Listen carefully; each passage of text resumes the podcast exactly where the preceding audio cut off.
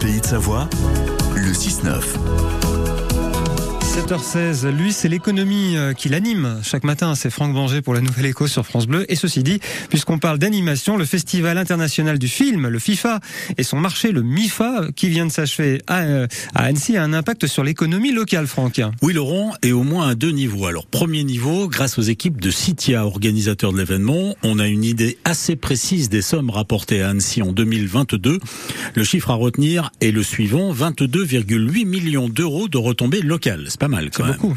Deuxième niveau, le festival fait rayonner Annecy dans le monde et attire des studios d'animation et de production dans la capitale au Savoyarde. Et une société de production donc vient d'ailleurs d'annoncer hein, son arrivée à Annecy. On l'a appris seulement quelques jours avant l'ouverture du Festival international du film d'animation. Amopix, studio et société de production fondée à Strasbourg, a annoncé son implantation sur les bords du lac. Cette société de production, qui se développe depuis 2002 dans le Grand Est, a annoncé donc l'ouverture d'un studio chez nous à la recherche d'une implantation en dehors de sa région natale. Amopix a donc choisi un bureau dans nos pays de Savoie. Alors justement, pourquoi Annecy? Alors, euh, depuis quatre ans, Mathieu Rollin, le fondateur d'Amopix, souhaitait développer sa société dans une seconde région après le Grand Est.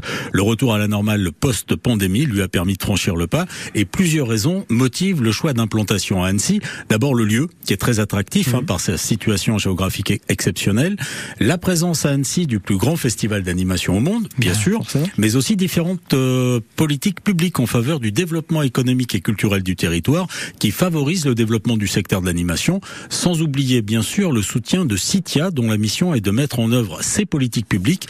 On peut citer d'ailleurs le fonds du cinéma et de l'audiovisuel de la région Rhône-Alpes, euh, et le fonds du soutien aux œuvres d'animation du département de la Haute-Savoie. J'ai envie d'ajouter en plus l'écosystème annécien qui est propice à l'arrivée d'un nouveau studio. Et vous auriez bien raison de l'ajouter d'ailleurs, puisque Amopix a créé des liens privilégiés avec des structures qui sont déjà installées sur le territoire, comme In the Box, studio d'animation annécien spécialisé en 3D, qui va accueillir prochainement les bureaux du nouveau venu. Parfait, j'ai tout noté. Euh, vous n'avez pas encore entendu la chronique, vous êtes arrivé trop tard, bah voilà. Ah, c'est ballot. C'est ballot, mais non, mais il y a toujours une solution. Vous pouvez aller sur francebleu.fr ah.